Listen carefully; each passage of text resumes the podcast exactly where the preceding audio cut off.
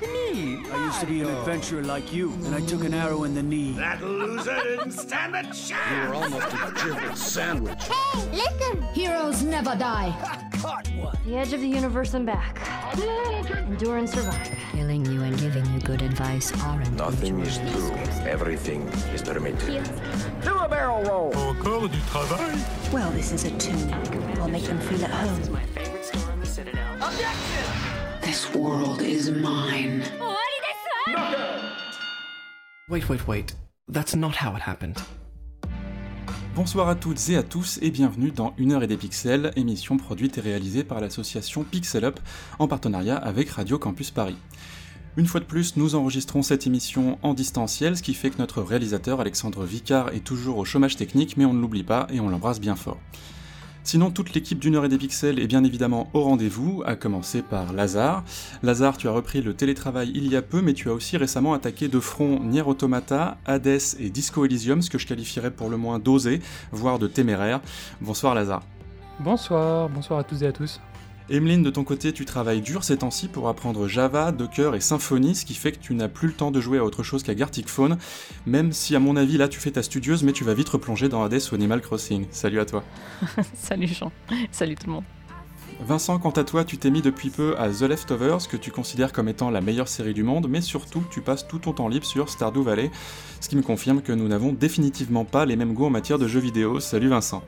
Salut, bonsoir à tous. Et enfin, Alexandre, en plus d'être monteur et réalisateur live indépendant, tu es aussi streamer et tu as récemment réussi à atteindre le niveau de l'océan cosmique dans Spelunky 2 après plus de 100 heures de jeu. Félicitations et bonsoir à toi. Merci beaucoup et bonsoir.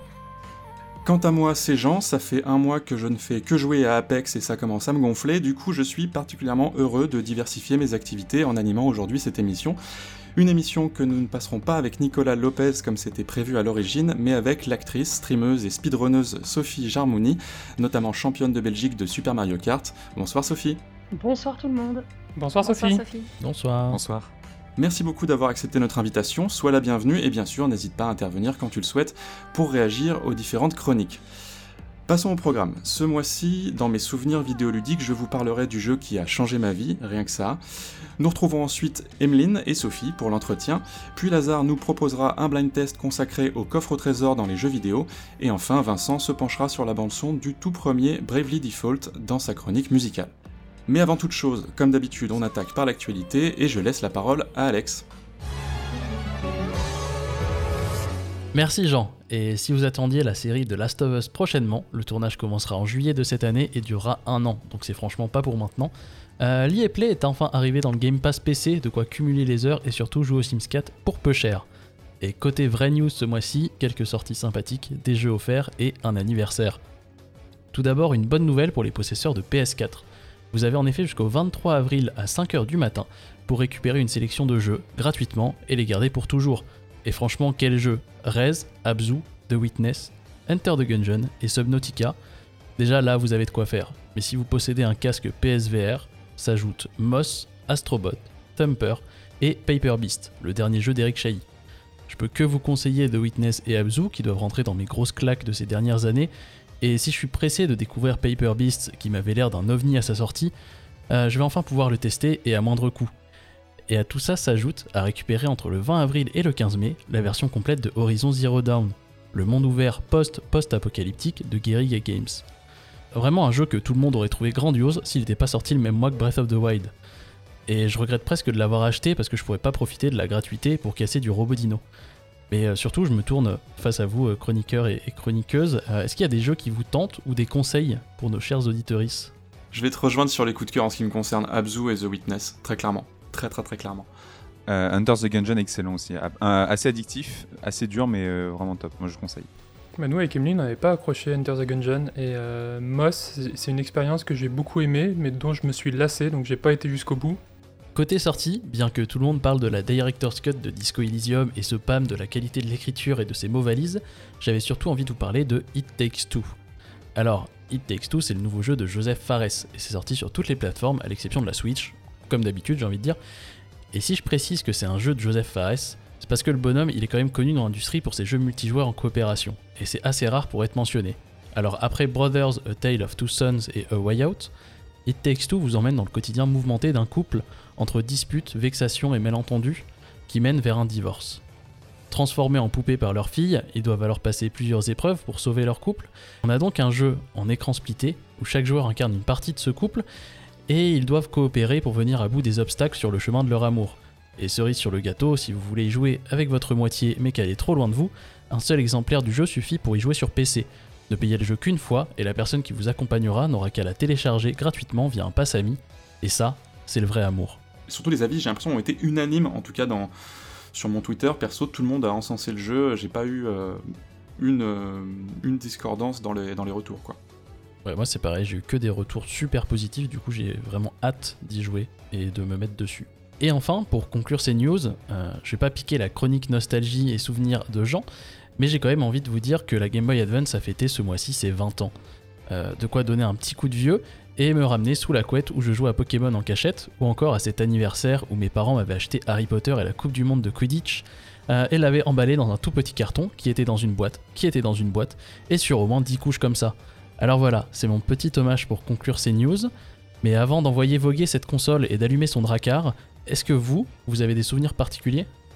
Non, je, je, piquais celle de ma sœur, parce que c'est elle qui en avait une, euh, et je sais plus à quoi je jouais. À un Kirby, je crois.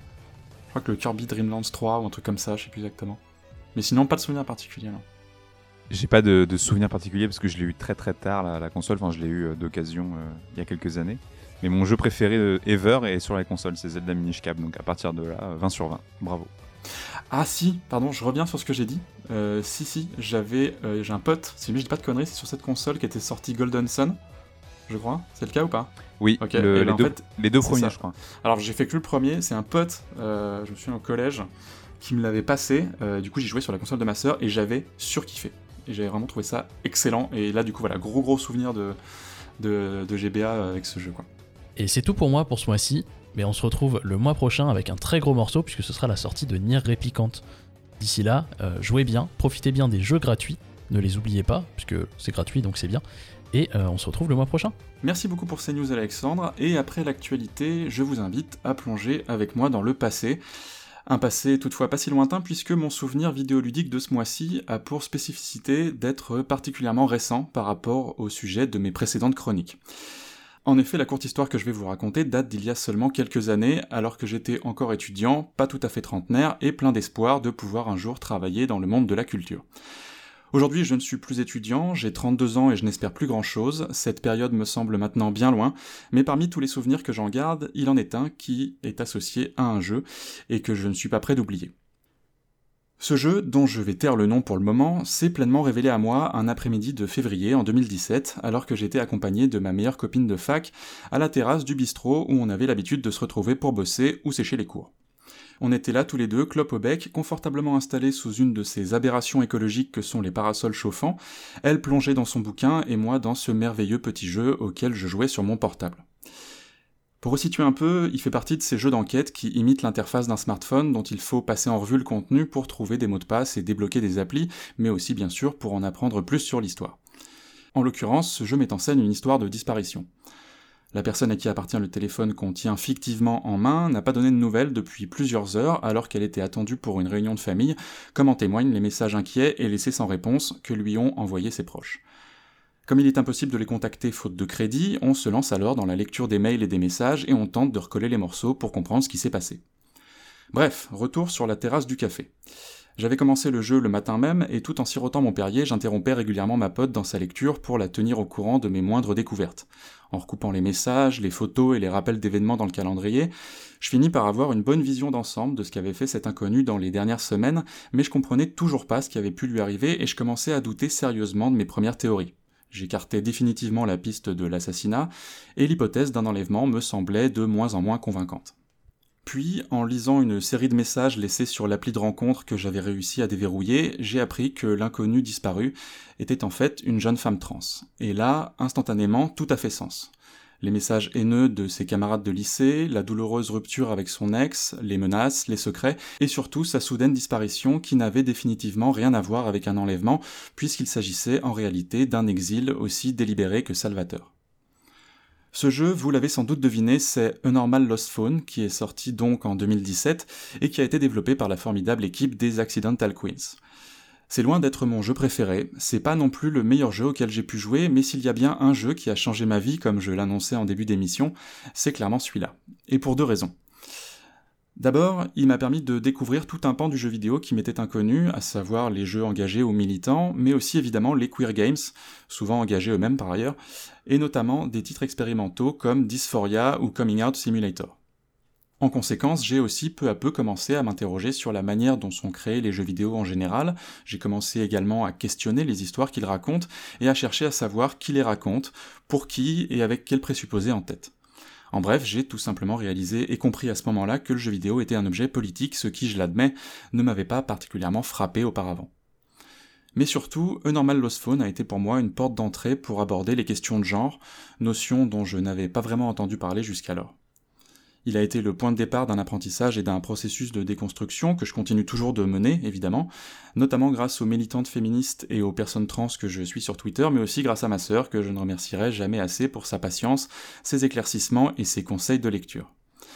Alors évidemment, je pense que j'aurais tout de même fini par m'intéresser à ces questions sans jouer à un normal Lost Phone, du moins je l'espère, mais le fait est que tout est parti de là. Tout est parti de ce moment à la terrasse du café où l'intrigue du jeu s'est dénouée subitement, ce moment où ma main tenant ma cigarette a interrompu sa course en direction du cendrier alors que je levais les yeux de mon téléphone pour me tourner vers ma pote et lui dire Ça y est, j'ai compris. Et c'est pour ça que cet instant restera, je pense, un de mes souvenirs de jeux vidéo les plus marquants. Euh, j'ai un peu peur, enfin j'ai toujours un peu peur de spoiler, euh, mais je pense que moi c'est un peu ça avec Undertale, euh, comme énormément de gens, je pense. C'est-à-dire que le jeu, le jeu m'a eu en fait dès le début en me disant fais des combats, euh, euh, tue des gens et gagne de, l'XP, euh, pour que une fois arrivé à la fin, en fait, le jeu te dise ah mais l'XP que t'as gagné, en fait, c'est pas de l'expérience. J'ai plus le nom exact malheureusement, mais c'est un truc genre point de meurtre en gros, voilà, hmm. dans, l'idée quoi. Et on te dit bah voilà, puisque t'es fier de toi, t'as tué tout le monde. Et le, jeu en fait te met face à tes actions et euh, te dit mais en fait t'aurais pu juste euh, passer ton chemin, être gentil avec les gens, euh, mais non, vu que t'es un joueur de jeux vidéo, t'as décidé de tuer tout le monde. Et moi c'est le twist, je pense, qui m'a mis le plus mal de ma vie de joueur. Et depuis j'évite de tuer les gens dans le jeu vidéo quand je peux. donc voilà. c'est excellent, ça a laissé vraiment une véritable, une véritable trace dans, ton, dans ta manière d'appréhender le jeu vidéo, quoi. C'est, c'est, ouf. C'est Execution Point. execution Point, voilà exactement. Et euh, mais depuis, par contre, j'ai jamais rejoué à Undertale. Je j'ai pas voulu refaire de run euh, en essayant le, pacifiste ou quoi, parce que je me suis dit, mais en fait, enfin, j'ai déjà fait le jeu en fait dans la façon dont je l'ai fait naturellement. Hmm. Et euh, du coup, ça serait un peu mentir que de le refaire différemment. Ouais, bien sûr. Après, ça pourrait être aussi pour le défi, parce qu'il y a aussi un certain, certaine dose de défi à faire le, le pacifist run plutôt que la plutôt qu'une run euh, plus violente, quoi. Mais, euh, euh, ouais, parce qu'a priori, ça, ça a l'air beaucoup plus dur à mettre en place. donc, donc voilà, ça reste à voir. Mais vu que, vu que tu, mentionnais les queer games, et mhm. du coup, voilà, je viens de récupérer dans ma bibliothèque un petit bouquin qui est sorti l'année dernière, que je conseille un peu à tout le monde. Bon, il, est en, il est en anglais, mais il est vraiment super intéressant, qui s'appelle The Queer Games Avant-Garde de Bonnie Ruberg. Et en fait, c'est un recueil de d'entretiens avec euh, des créateurs, créatrices de jeux vidéo et de, du coup de queer games. Euh, donc on a, on a Robert Young, euh, AVB, des, des, personnes comme Nina Freeman aussi. Et en fait, c'est super intéressant sur tout ce qu'il y a comme genre qu'est-ce que c'est que de faire un jeu, un queer game, de faire un jeu engagé et euh, en quoi est-ce que en fait les, queer games voilà, représentent euh, l'avant-garde du jeu vidéo? Et euh, du coup voilà, c'est un bouquin que je conseille vraiment à tout le monde, c'est super intéressant. Et ça faisait un moment que j'attendais de pouvoir le caler dans l'émission, donc je suis plutôt content. Et c'est absolument nickel parce que je suis tombé dessus là en réécrivant un peu ma, en écrivant ma chronique et tout. Du coup, j'ai, je me suis relancé un petit peu dans les articles sur Normal Lost Phone rapidement, etc. Et de fil en aiguille, je suis tombé sur ce bouquin, sur et je me suis dit, il a l'air vraiment hyper cool Faudrait, faudrait que je revoie, faudrait que je demande euh, si les gens le connaissent, etc., pour voir ce qu'il voir ce qu'il vaut. Et bah du coup, c'est absolument parfait, quoi. Donc du coup, tu viens de me confirmer, tu viens de me confirmer qu'il faut que je le chope, donc euh, merci, c'est nickel. Bah, moi, dans le mode Lost Phone, en fait, je j'ai pas encore eu le- la chance de pouvoir, euh, de pouvoir y jouer. Je l'ai testé un peu, mais c'est vrai que c'était sur, euh, c'était dans, un- dans une exposition, donc c'est toujours un peu compliqué pour ce genre de jeu qui est vraiment sur la longueur Mm. de pouvoir simplement le tester dans un espace.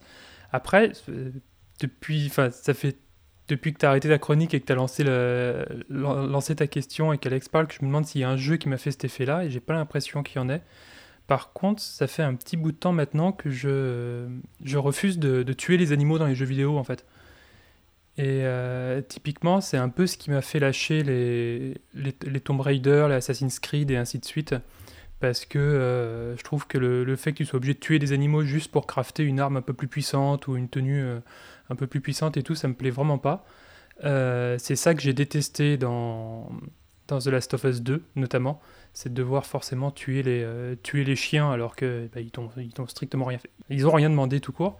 Et euh, c'est ça qui m'empêche de jouer à, Monster Hunter, alors que c'est un jeu que j'aimerais bien découvrir, mais un jeu qui est entièrement basé sur cette mécanique de, de tuer des animaux. Moi, ça me, ça me, ça me, bloque, euh, ça me bloque vraiment. Donc, du coup, c'est pour ça que je pourrais jamais jouer à cette licence et que je me refuse de jouer à, beaucoup de jeux.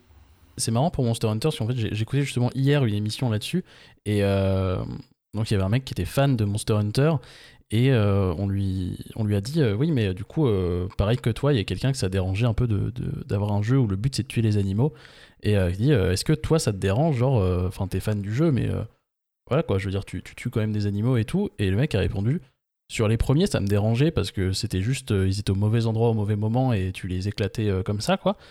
Euh, mais ils ont, essayé de rajouter un, léger scénario derrière tout ça, qui est que finalement, dans le, là, dans le monde de Monster Hunter aujourd'hui, soit tu tues ces monstres, soit c'est eux qui te tuent et tuent tout le village et et du coup genre ça, te met un peu dans une position où euh, tu te dis ouais je les tue mais c'est pas euh, pas par pur plaisir.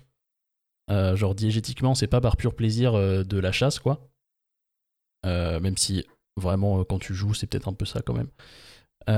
Donc voilà mais du coup je trouve ça intéressant comme évolution de la saga qui a pris conscience aussi que bah ouais genre c'est pas juste pour le sport en fait que tu, euh, tu chasses des monstres. Est-ce qu'ils ont pris conscience de ça ou est-ce qu'ils ont juste voulu s'adapter à l'ère du temps euh, en mettant une espèce de, de truc comme ça en disant c'est soit eux soit nous alors que Euh, on, dans- on- dans tous les voilà, cas, c'est alors mieux, que bah, est-ce que c'est vraiment mieux en fait le truc c'est que euh, pourquoi est-ce qu'ils tuent tout le village? Parce que t'as rien à foutre là en fait. Voilà, parce que c'est toi qui leur as pris leur écosystème.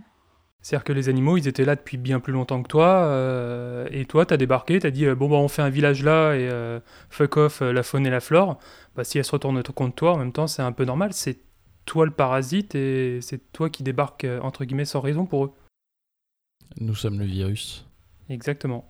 Et pour conclure sur la thématique des animaux, euh, ça a été très récemment le, le sujet, enfin dans les jeux vidéo bien sûr, hein, ça a été récemment le sujet de hum, la troisième émission de Jour de Play sur euh, le Twitch de, Arte, où ils abordaient la question des animaux, et notamment cette question de la violence faite euh, aux animaux, est-ce qu'elle est... euh, est-ce qu'il faut aller contre? Est-ce qu'il faut la rendre possible tout le temps ou pas Etc. Donc voilà, si jamais ces questions vous intéressent, n'hésitez pas à aller regarder le, replay, c'était particulièrement enrichissant. Juste du coup un dernier petit truc sur Normal Lost Phone, qui est que vous pourrez trouver un documentaire sur YouTube réalisé par un copain, Danny Fonseca, sur la chaîne Split Screen Documentaries, euh, et qui retrace euh, sur un documentaire en trois parties euh, qui dure au total une petite heure. tout le processus de production et de création derrière A Normal Lost Phone, avec du coup des interviews croisées avec toutes ces merveilleuses personnes qui travaillent chez Accidental Queens. C'est vraiment super intéressant. Je, conseillerais vraiment à tout le monde de le regarder. Et si vous aimez ce que vous, ce que vous verrez, vous trouverez aussi la même chose pour Enterre-moi mon amour. Avant maintenant de retrouver Emeline et notre invité, je vous propose une petite pause musicale. Nous écoutons Traveling Sage, morceau composé par Toshiyuki Sudo pour Minitopia, sorti en 2016. Bonne écoute.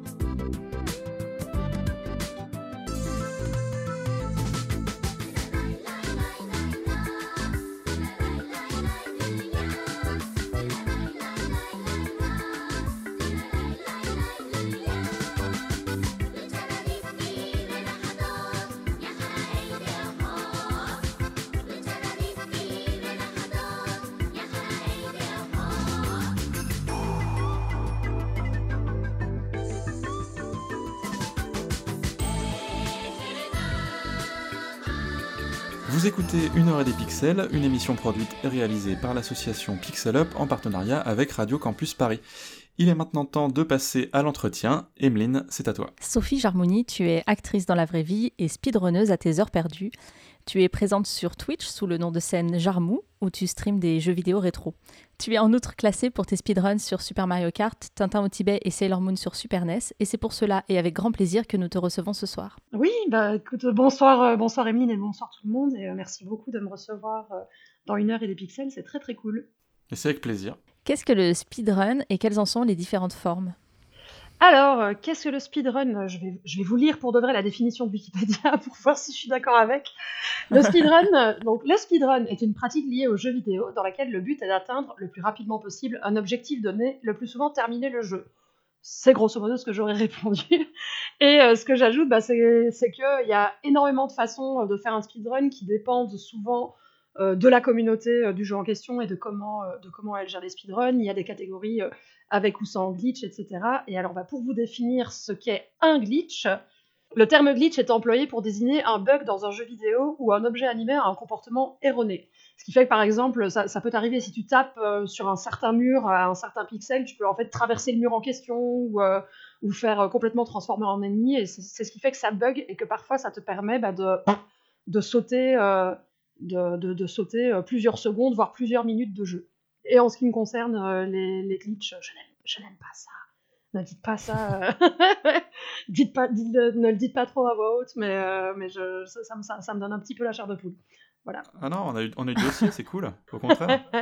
tu speedrun particulièrement Super Mario Kart. Qu'est-ce qui t'attire tout particulièrement dans le speedrun de ce jeu? Alors, bah, avant tout, c'est sentimental parce que Super Mario Kart est un de mes tout premiers jeux vidéo. en tout cas, c'est le premier que j'ai reçu sur la SNES.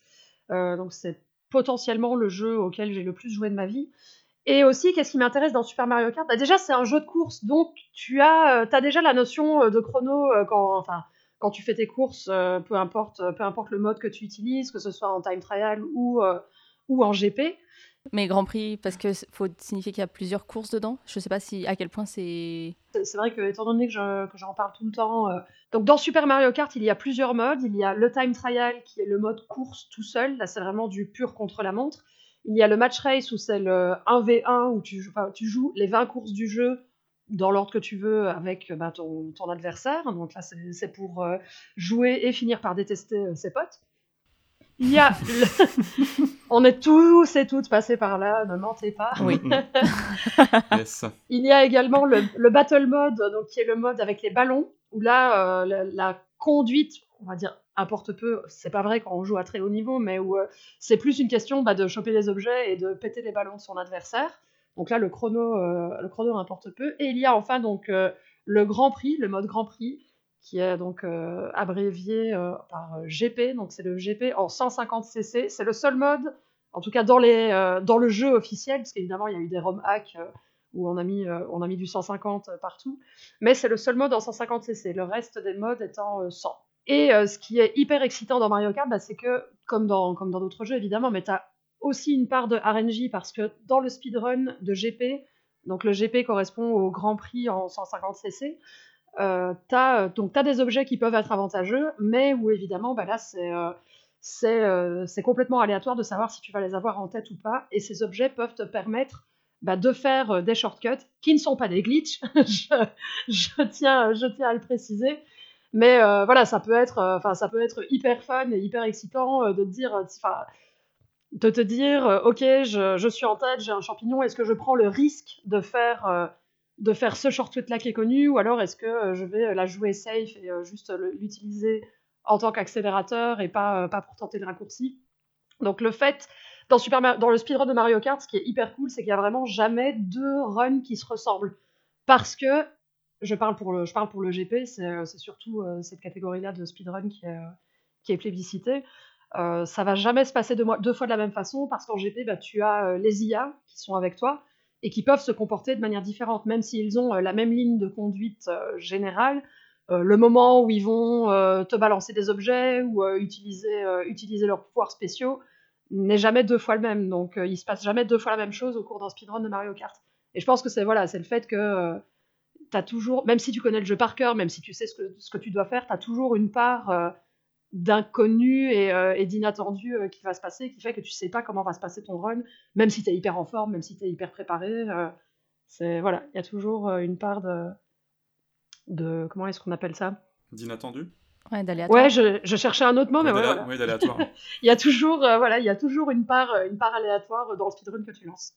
Tu streams sur Twitch des jeux rétro, donc euh, Super Mario Kart, Super Mario World, les Tintins d'infogrames et les jeux Sailor Moon. Pourquoi est-ce que ça a toujours du sens de jouer à ces jeux et de les speedrunner? Alors, euh, d'abord, je vais faire, euh, je vais faire un peu d'autodérision. C'est surtout parce que bah, j'ai pas énormément de consoles en état de, marche chez moi et encore moins des récentes. Donc la SNES, c'est vraiment mon, mon, bébé et on va dire le meilleur investissement euh, que, mes, parents aient fait, je pense, de toute leur vie. Là, 28 euh, ans qu'elle est là, c'est bon, je suis toujours dessus. Euh, donc déjà parce que c'est vraiment ma console préférée, mais aussi quel est l'intérêt de speedrunner ces jeux? Bah, Parce que, ouais, on pourrait croire que vu que c'est vieux, c'est fini, mais pas du tout. je prends notamment l'exemple bah, de Super Mario Kart. À peu près toutes les semaines, il y a des records du monde qui sont battus en time trial. Enfin, c'est juste fou de se dire que la, conduite pure du jeu, et là je parle de time trial, donc on n'a pas euh, les objets euh, pour, euh, pour s'aider dans la course, mais qu'il y, a des joueurs et des joueuses qui, continuent chaque semaine à poster des temps et où ça repousse à fond ce, qu'on pensait déjà inatteignable il y a plus d'une dizaine d'années. Et donc bah, le fait de voir ces vidéos, ça donne évidemment envie d'essayer les, techniques, les techniques de conduite qui sont appliquées dedans. Et euh, ça, il y, y, a des communautés, euh, il y des communautés assez énormes qui se mettent. Je prends par exemple l'exemple de Super Mario World. Pareil, euh, il y a plein de catégories de speedrun. par exemple, finir absolument toutes les sorties du jeu. Il y a le jeu à faire en 11 sorties. Il y a le jeu à faire sans prendre un seul champignon, ni une fleur, ni rien du tout. Enfin, et je trouve ça hyper cool de voir la, virtuosité avec laquelle des centaines, parce que pour le coup, Super Mario World, c'est vraiment des centaines de speedrunners et speedrunneuses qui, qui sont dessus et qui je sais pas. J'ai vraiment, euh, ouais, virtuosité pour moi, c'est vraiment le mot parce que je trouve ça juste magnifique quand je vois un jeu euh, exécuté à la perfection et ça donne grave envie euh, d'essayer d'apprendre aussi ces techniques-là et de voir à quelle, à quelle échelle on est. Je pense que j'ai aussi un petit problème mm. avec la compétition et que j'aime bien me classer et voir où je suis par rapport aux autres. Mais ça, ça c'est ça c'est l'histoire, c'est l'histoire, je pense, d'être d'être d'être dans une famille nombreuse et, et du coup d'être toujours comparé à ses frères et sœurs. Je pense que ça vient de là. Avant de poursuivre cet entretien, nous allons faire une seconde petite pause musicale et nous écoutons cette fois-ci Lake Lapcat, composé par Daisuke Matsuoka pour Bowser's Fury, sorti cette année.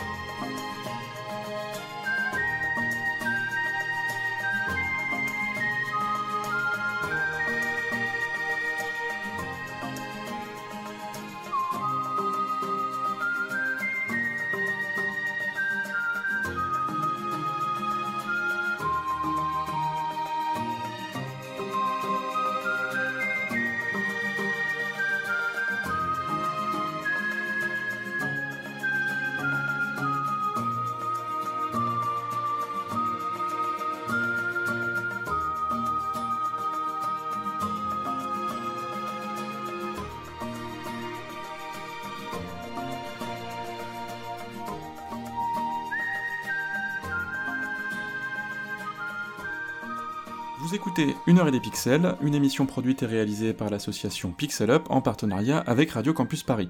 Nous retrouvons immédiatement Emeline et Sophie pour la seconde partie de l'entretien. Un speedrun, c'est avant tout un important travail préalable. Est-ce que tu peux nous parler de tes préparatifs pour optimiser ton trajet en amont d'un speedrun? Pour la préparation, je regarde pas mal de vidéos qui ont été faites euh, par euh, d'autres speedrunners et speedrunneuses avant moi, que ce soit pour euh, des courses en solo, pour, euh, pour, étudier, euh, par exemple, pour étudier par exemple les shortcuts, ou euh, que ce soit des speedruns complets pour voir ce qui a été fait, pour voir les endroits où, où les décisions ont été prises de faire certains shortcuts risqués ou pas.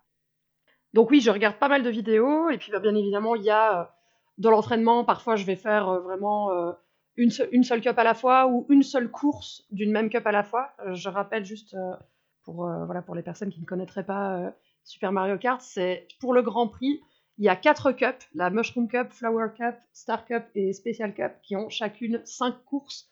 Donc parfois, voilà, je vais juste m'entraîner, euh, m'entraîner sur une seule course en particulier euh, qui, est, euh, qui est très galère. Sinon, il y a énormément de hacks qui ont été faits par les gens de la communauté. Et par exemple, tu as des personnes qui ont hacké le jeu pour faire en sorte qu'on ait que des champignons sur une course ou que des plumes sur une course. Et ça, bah, c'est très pratique, Mhm. évidemment, quand tu veux, quand tu veux t'entraîner à faire tes raccourcis. T'es pas obligé dé- déjà d'aller jusqu'à la course en question, donc de te farcir les trois courses précédentes, et puis en plus, après, de devoir, euh, bah, de devoir compter sur le RNG pour te donner l'objet que tu veux. Là, au moins, bah, t'as, euh, voilà, les probabilités euh, des objets ont été modifiées pour que tu puisses avoir bah, que les objets sur lesquels tu veux t'entraîner. Donc ça, c'est évidemment très très pratique. Et je sais qu'il y a certaines personnes, on me pose souvent la question des save states. Euh, perso, c'est un truc que j'utilise pas, mais euh, c'est aussi évidemment euh, très, très utilisé dans la communauté du speedrun. Pas vraiment de Super Mario Kart, il n'y en, a- pas beaucoup dans la commu qui le font, parce que bah, déjà vu qu'on est sur une Super Nintendo qui est le matos original, bah, les euh, c'est- ne, sont pas là.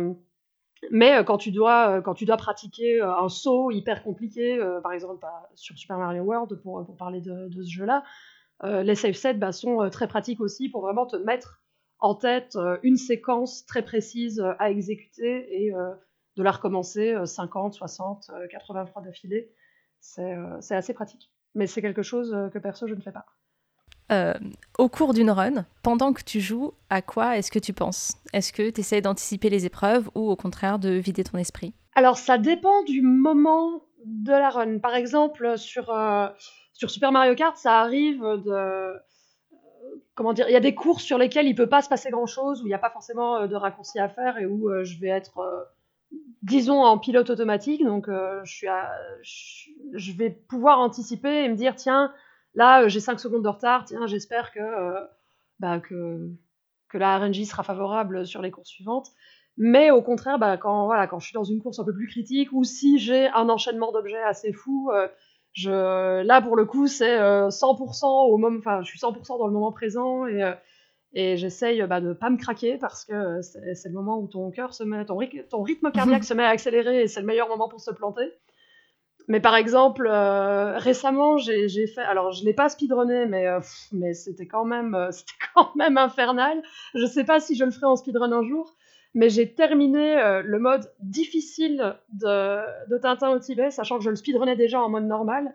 Donc, pour les personnes euh, qui ne qui seraient pas familières de, de ce jeu de la mort, c'est. euh, donc, Tintin au Tibet a été développé par Infogrames, qui est le studio qui veut du mal aux joueurs et joueuses, je pense, parce que vraiment tout est extrêmement difficile. Et donc, il y a pas longtemps, il y a, il y a quelques mois, j'avais speedrunné le mode normal, et là, il y a pas longtemps, j'ai perdu un pari, donc j'ai dû me faire euh, le mode difficile. Et euh, pff, ne, faites pas ça chez vous, vraiment. euh, cette cascade n'a même pas été réalisée par une professionnelle, mais ne faites pas ça. Et là, en fait, j'étais chaque fois obligée d'être vraiment tout le temps à ce que je fais au moment où je le fais. Parce que tout est tellement dangereux, tu risques tellement de mourir partout, tout le temps, que euh, t'as pas le temps de te dire euh, Ah, tiens, euh, comment est-ce que je vais enchaîner le truc? Non, non. si, tu, si tu clignes des yeux, c'est fini, euh, tu, tu peux te faire massacrer euh, par un papier journal qui vole, euh, c'est terrible.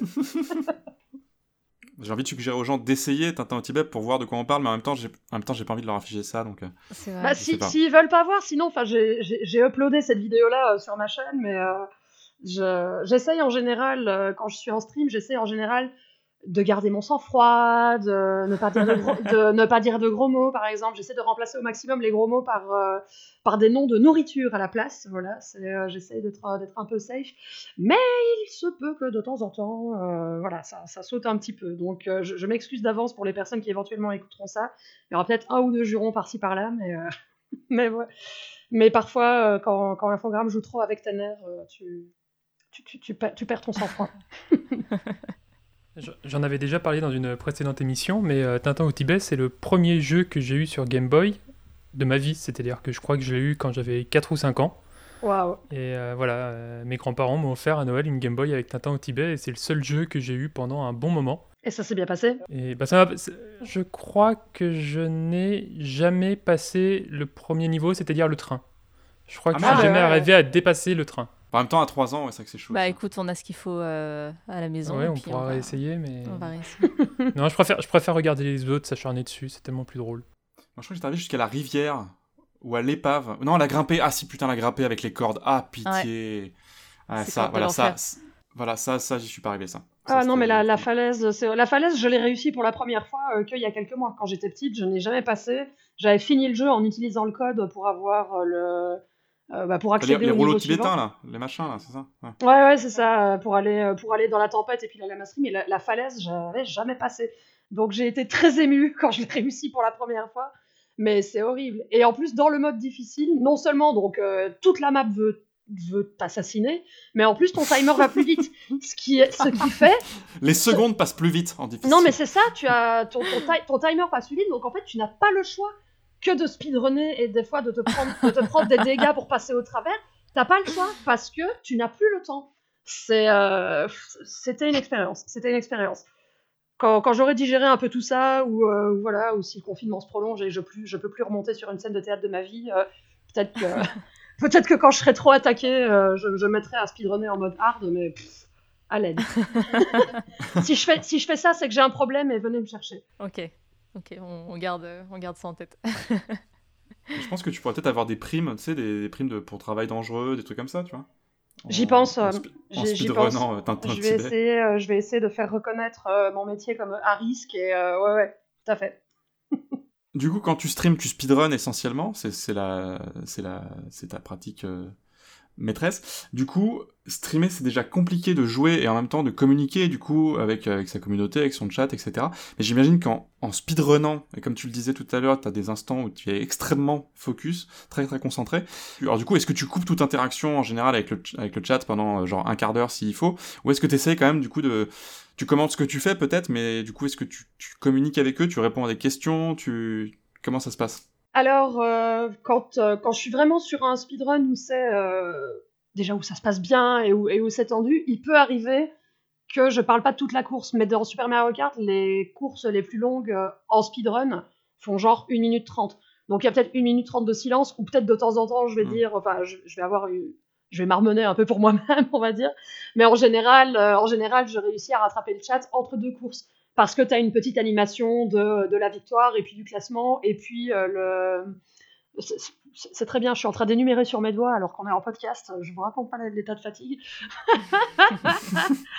Euh, parce que voilà, tu as, à peu près 15 secondes d'animation entre chaque course, et donc ce moment-là euh, me permet d'interagir avec le chat et bah, aussi de, souffler un petit peu, de faire une blague ou l'autre, et puis de repartir après dans la course.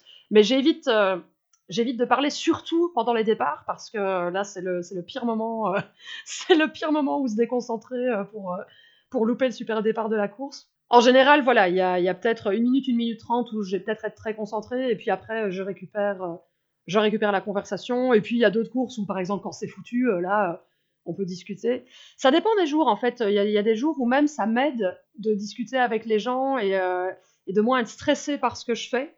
Mais ça va plus être dans, dans les courses maîtrisables, euh, maîtrisables facilement et moins techniques, où là, euh, on peut discuter de choses et en fait, ça me, ça me déstresse et ça me, ça me sort de l'éventuelle, euh, peur du crash et ça me permet d'avancer et de faire des trucs. Par exemple, quand je stream du time trial, où là, c'est euh, voilà, c'est c'est la même course et je vais essayer de bourrer la même course pour avoir un record.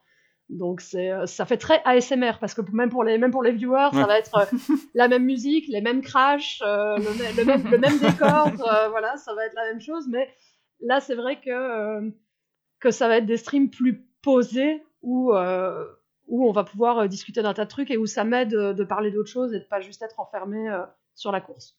T'appliques du coup des techniques de speedrun à, à tes courses multijoueurs en tournoi ou bah après c'est plus compliqué parce que c'est des vrais joueurs et pas des ordinateurs Alors voilà, enfin c'est de toute façon plus enfin pour Super Mario Kart, pour un jeu comme Super Mario Kart, là si on là si on va parler du championnat du monde, plus tu joues à tout et plus ton niveau va monter sur tous les modes.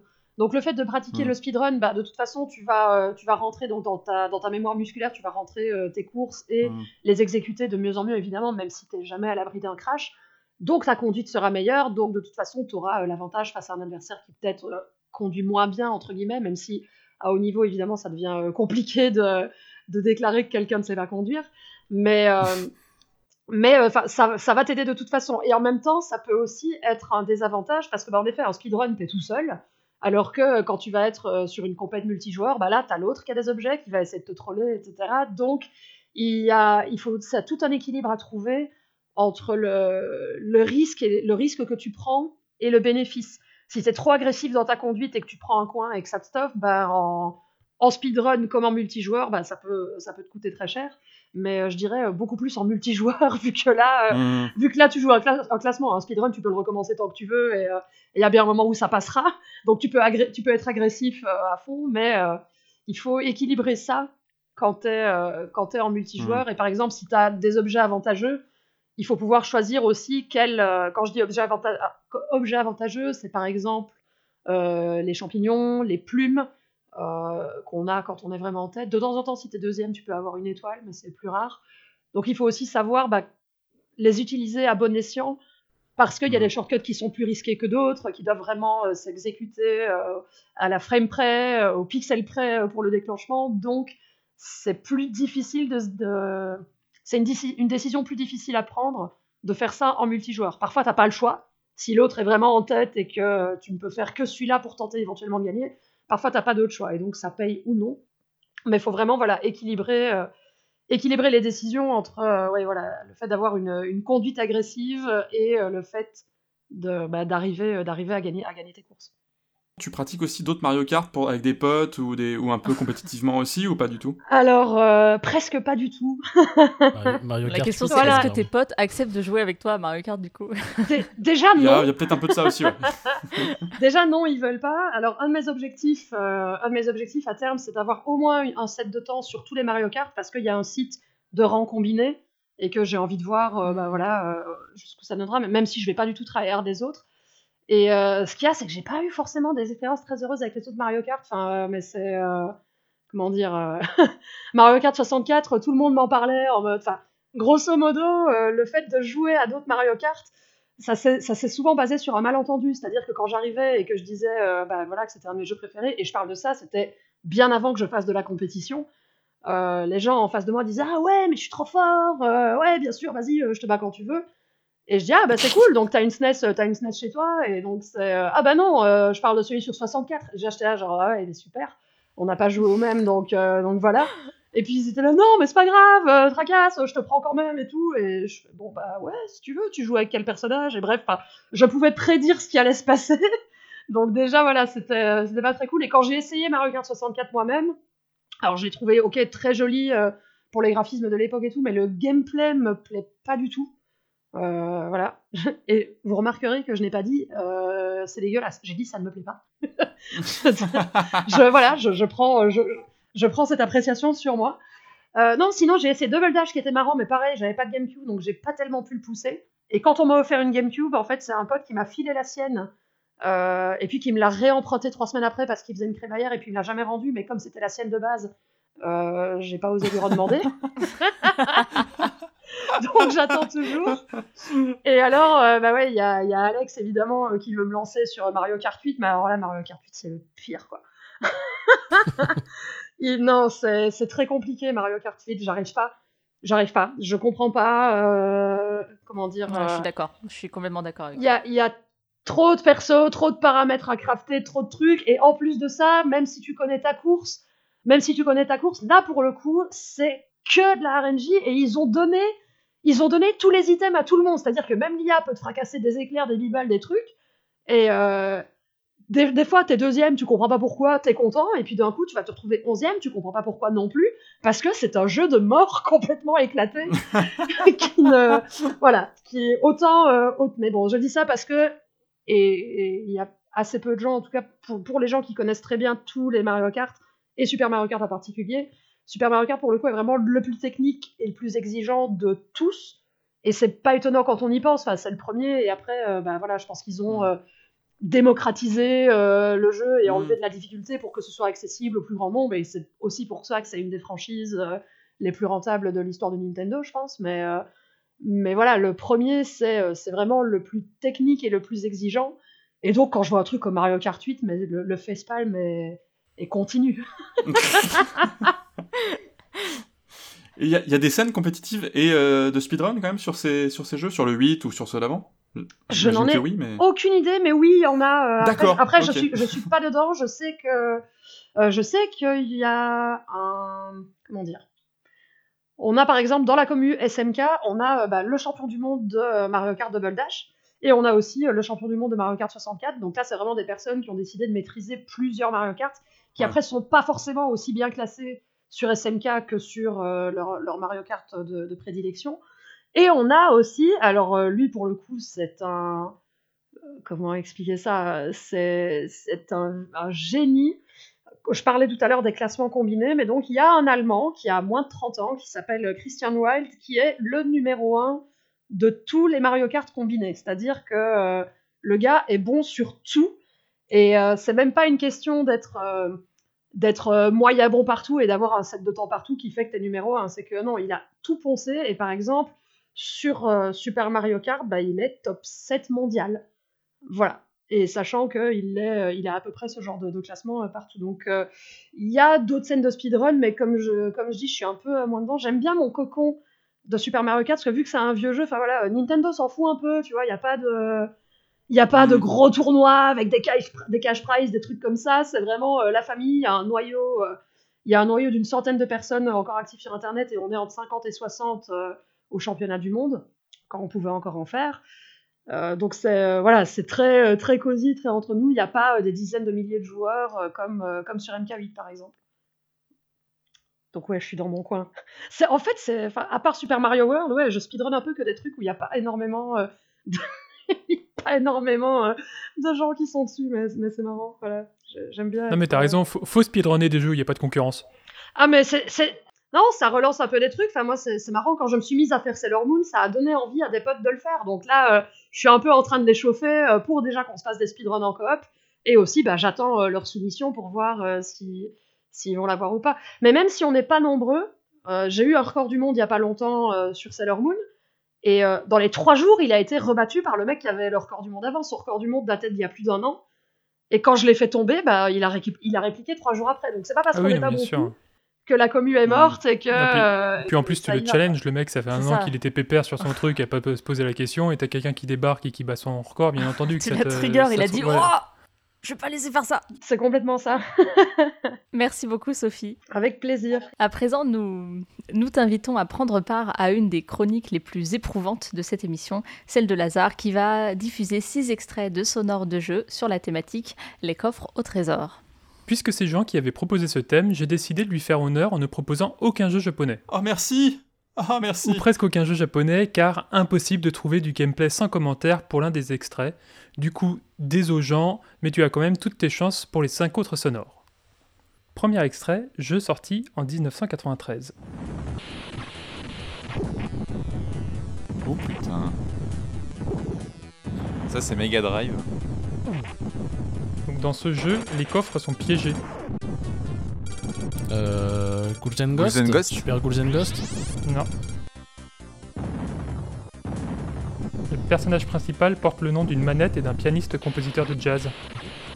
Oh, le nom d'une manette et d'un pianiste oh. Attends. Alors là. Duke Ellington C'est Duke Ellington. Oui, mais non, c'est pas ça. Oui, bah donc ça c'est le compositeur de jazz, mais et une manette maintenant. Bah la manette The Duke. Duke. Nukem. The Duke. Duke Nukem. J'ai pas le point. Ah bah non. L'extrait était fini depuis belle lurette. C'est 30 secondes l'extrait. Hein, J'en ai marre. C'est con parce que pour le coup je connaissais le jeu. Développé et édité par Apogee Software sur DOS, Duck Nukem 2 est un jeu de plateforme 2D en vue de côté, dont la licence est aujourd'hui infamement connue tant pour son sexisme que pour la nullité des derniers opus. Les coffres sont intéressants dans les deux premiers Duck Nukem car ils peuvent être piégés. Dans le deuxième opus, il est d'ailleurs possible de différencier les coffres contenant de la vie des coffres contenant une bombe, car l'avatar passe devant les premiers, mais derrière les seconds. Alors on fait un saut dans le temps, deuxième extrait, jeu sorti en 2009. Ouf. Euh, Left 4 Dead 2 Non. Tu peux avoir un son de coffre au trésor? Euh, Borderlands. Borderlands, grave, Oui, je voulais le dire. Borderlands. Bien joué. Yes Bien joué, bien joué. Ça manque de caca, je trouve, par contre, ton extrait. Vous m'avez entendu le dire ou pas? Oui, oui, on t'a entendu le dire, on a on t'a entendu le dire exactement en même temps qu'Alexandre. Non, vous l'avez dit tous les deux juste après moi. Le FC mauvaise foi. J'ai déjà dit tout le bien que je pense de ce jeu développé par Gearbox Software et édité par 2K Games sur tous les supports de l'époque. Dans cette licence, il s'agit autant de défourailler de l'ennemi que de se ruer sur les coffres qui parsèment l'aventure et délivrent de l'équipement généré plus ou moins aléatoirement. Gearbox Software en est tellement conscient que la fin d'une mission consiste en une course contre la mort dans un entrepôt débordant de coffres aux promesses infinies. Troisième extrait, jeu sorti en 2011. Borderlands 2. Non, c'est en 2012. Oh la vache. Ici, les coffres sont vos ennemis. Dark Souls 1. Exactement. Oh là là là là là là Pas mal, pas mal. Le sniper, il est de retour. Le voici donc le jeu japonais de ma sélection. Développé et édité par From Software, Dark Souls pioche allègrement dans le bestiaire du RPG sur table, et le Mimic, ce coffre qui se révèle être une créature hostile, est un grand classique du genre présent depuis 1974 dans Donjons et Dragons. Il a depuis pris toutes les formes possibles et imaginables, les plus perverses d'entre elles n'offrant même pas de butin une fois oxyse. Quatrième extrait, jeu lui aussi sorti en 2011. Euh... Nous avons ici un coffre qui vous fuit. Oh, c'est un Mario ça. Bah non. C'est Rayman Origins. Ah, Rayman Origins, Exactement. ouais, pas mal. Oh là là là là là là. Mais Vincent, mais Vincent Où t'arrêteras-tu, Vincent? Ça pouvait pas être Mario, c'est passé japonais. Ah oui, c'est vrai. Dans ce jeu développé et édité par Ubisoft, il est hors de question de ne pas fuir en avant le plus vite possible, et les coffres ne font pas exception. Dès qu'ils vous voient, ils prennent littéralement leurs jambes à leur cou pour éviter de se faire cogner dessus et de céder leur précieux butin. Une autre forme du mimique finalement, si ce n'est que celui-ci ne se fait jamais passer pour un coffre inoffensif. Joli coup, Vincent. Mais j'ai fait Rayman Legends euh, très récemment en fait, donc j'avais encore tous les bruitages et toutes les musiques en tête. Et comme il y a des niveaux de Rayman Origins Mm. euh, et qu'ils ont repris des, des assets et tout, voilà. donc j'étais un peu aidé par ça. Cinquième extrait, jeu sorti en 2020. Oh boy. Disco Elysium. Non. Nous avons ici le coffre au trésor vidéoludique par excellence, celui auquel tout le monde pense. Sea of Thieves Non, non plus. Le nom de ce jeu est une tautologie digne de l'expression au jour d'aujourd'hui.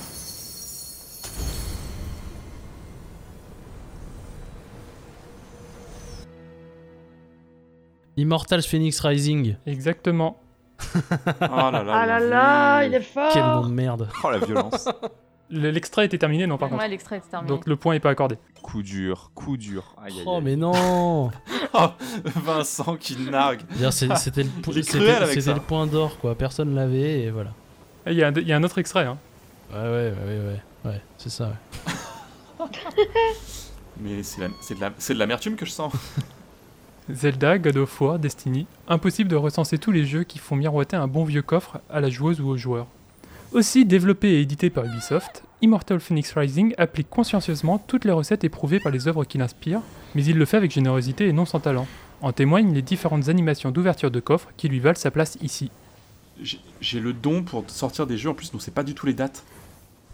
Genre Sea of Thieves, mais ouais. quoi, c'était quoi 2018 2017. 17 Et puis c'était pas des sonores de Sea of Thieves. Oui, bah, oui, ça c'est ça, c'est- oui, ça, c'est le problème, ça bien sûr. Mais euh, Sixième et dernier extrait, un petit pas de côté sorti en 2017. il revient en arrière. Franchement, ça c'est abusé. Sea of Thieves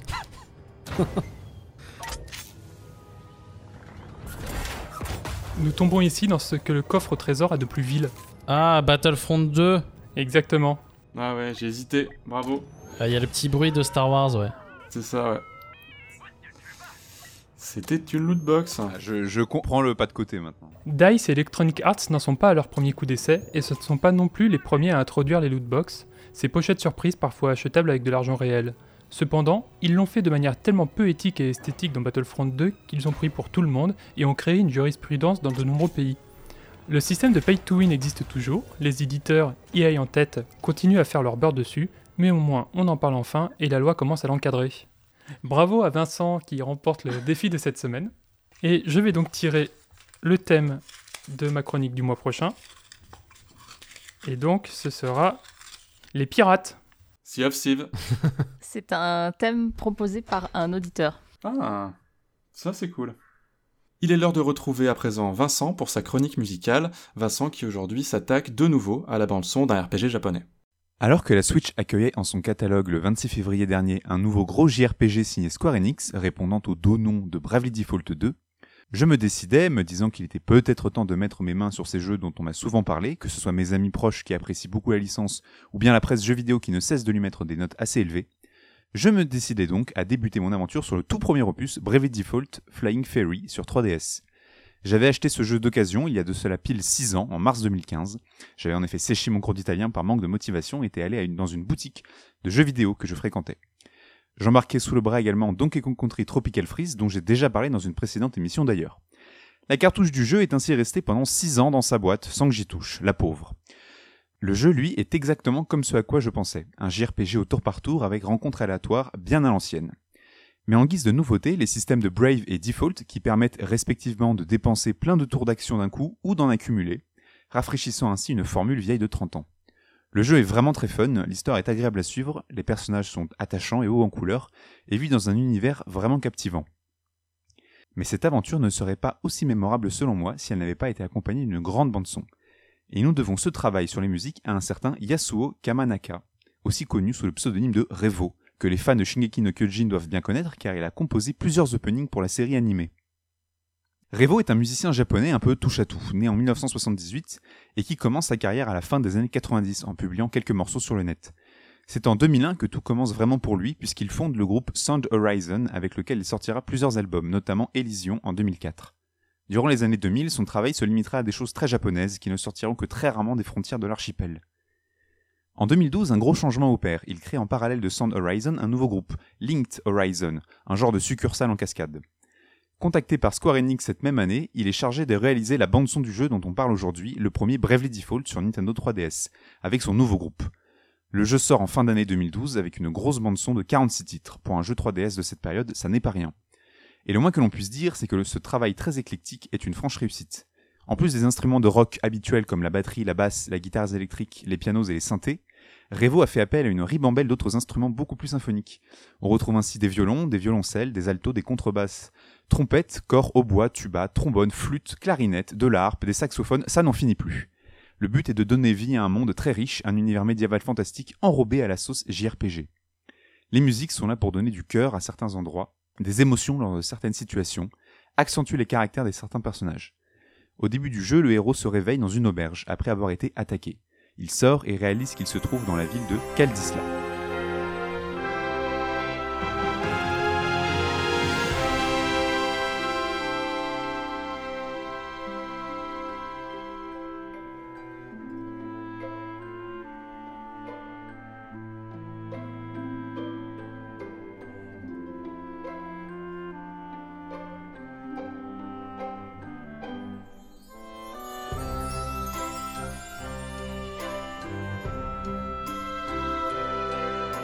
Ce thème de la ville de Kaldisla est très majestueux. La harpe et les instruments avant sonnent au début comme une fanfare, mais très vite la mélodie se veut plus calme, plus reposante, accompagnant délicatement le réveil du héros après avoir vu son village natal, Norand, se faire détruire. Au milieu du morceau, le petit motif joué par les trompettes vient donner tout son charme à cette ville. Une citadelle moyenâgeuse avec un château et son roi, une ville militaire, mais qui n'en est pas pour autant dépeuplée de charmants habitants. À la fois relaxant et inspirant, ce thème signe le début d'une grande aventure pour Tiz Arior, et prépare les oreilles du joueur à d'autres mélodies, des douces, des inquiétantes, et des bien bourrines aussi. C'est le cas par exemple d'un des thèmes de boss du jeu.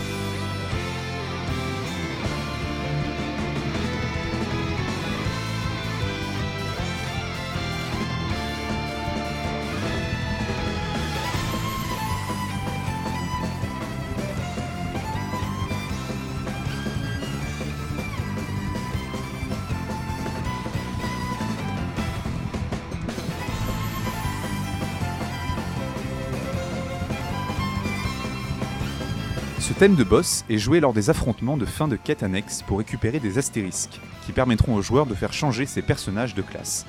Des humains, passés maîtres dans leur catégorie, voleurs, chronomage, valkyrie ou bien ninja par exemple, qui complotent dans l'ombre pour assouvir leur désir de pouvoir et de conquête. Quoi de mieux que ce thème pour donner encore plus envie aux joueurs de les arrêter? Le morceau commence par une petite mise en bouche avec les guitares électriques. Le rythme donné par la batterie et la basse est frénétique. On n'est pas là pour rigoler. Mais très vite, ce sont les violons qui viennent remplacer ces guitares, une mélodie à la fois épique et solennelle. Le joueur se sent au pied du mur, il n'a pas le droit à l'erreur face à ce terrible adversaire. Le violon et les autres instruments à cordes pavent le chemin de la victoire pour le joueur qui, pris de frénésie, balancera toutes ses plus grosses attaques à la face du méchant. En tout cas, c'est tout ce qu'on lui souhaite. L'une des particularités des combats de Bravely Default est qu'il est possible de débloquer des coups spéciaux pour chacun des 4 personnages dans notre équipe en accomplissant certaines actions. Utilisez 10 sorts de soins par exemple et votre mage blanc pourra lancer son attaque spéciale. Chaque personnage a plusieurs attaques, selon sa classe et son équipement, mais tous ont un thème qui leur est spécifique, et celui du personnage de Ringabel est probablement le meilleur d'entre eux.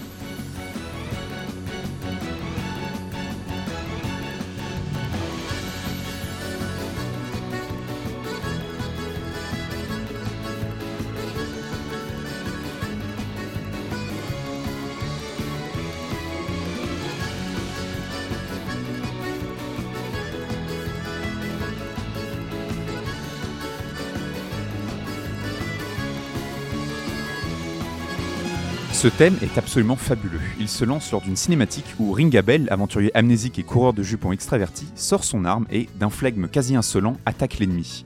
Dans ma partie, je le jouais chevalier, et le voir assonner un franc coup d'épée avec cette musique était plus que réjouissant. Après une petite intro au violon, l'accordéon prend place et devient l'instrument principal du morceau. Sa mélodie vient parfaitement personnifier ce personnage haut en couleur.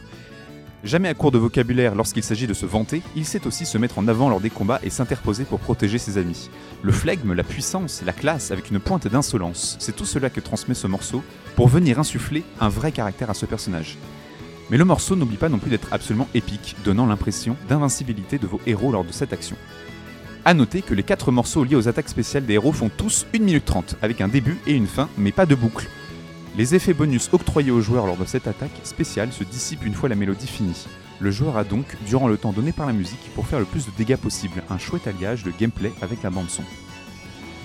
Revo et son groupe Linked Horizon ont réussi à donner à Bravely Default une vraie identité musicale. Le jeu a eu le droit à une bande-son digne des JRPG de son genre, et notamment digne des jeux Square Enix, réputés pour être gâtés musicalement parlant. Un assemblage de pratiquement tous les instruments qui puissent exister pour donner vie à un univers d'heroic fantasy vraiment marquant.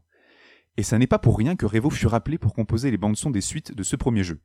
Il n'a pas pu faire la musique de Bravely Second, sortie sur 3DS en 2016, la faute à un mauvais agencement d'emploi du temps, mais il reviendra cependant s'occuper de la bande son de Bravely Default 2, sur Switch donc, sortie il y a quelques semaines de cela. Si vous n'avez pas vraiment la foi pour vous lancer dans une aventure de plusieurs dizaines d'heures, et je peux vous comprendre, ruez-vous au moins sur l'OST composé sur ce jeu, vous ne le regretterez pas.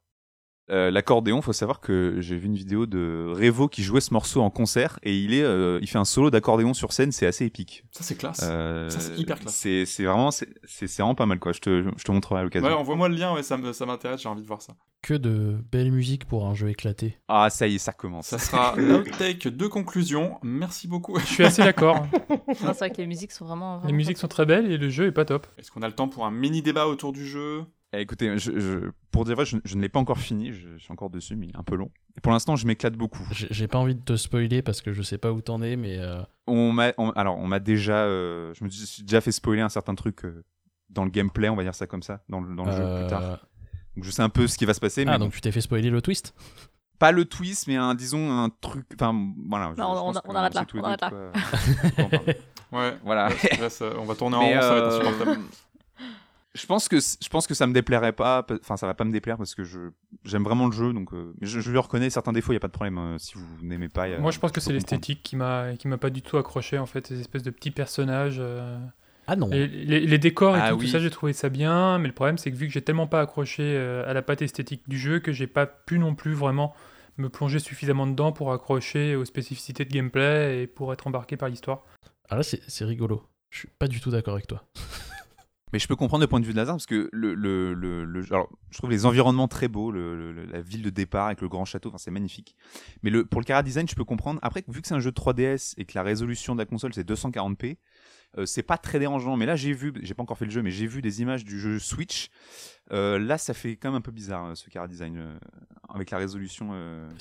moi, le Cara Design m'avait beaucoup rappelé comment ça s'appelle le remake de Final Fantasy 3 sur DS. Je sais pas si vous vous souvenez. c'est un peu la patte qu'a pris après Square Enix pour les, les remakes sur, sur mobile de, de ces jeux. Et en fait, bah, FF3 sur DS, c'est genre un de mes jeux préférés. Et du coup, quand j'ai vu ça, je me suis dit, ouais, ça va être trop bien. Euh, en fait, non. Voilà. Quelle déception. J'essaie de conclure là-dessus ou, ou pas? Vas-y. Vous avez écouté Une heure et des pixels, une émission produite et réalisée par Pixel Up en partenariat avec Radio Campus Paris. Nous remercions à nouveau Sophie qui nous a fait le plaisir de se joindre à nous et nous vous donnons rendez-vous le 9 mai pour notre prochaine émission où nous recevrons David Duriot, Project Manager au studio La Poule Noire à qui on doit le farfelu Edgar Bogbok in Boulzac. D'ici là, prenez soin de vous et portez-vous bien. On se quitte sur Carbonara Jungle, un morceau composé par Tsukasa Masuko pour Magical Star Sign, sorti en 2006.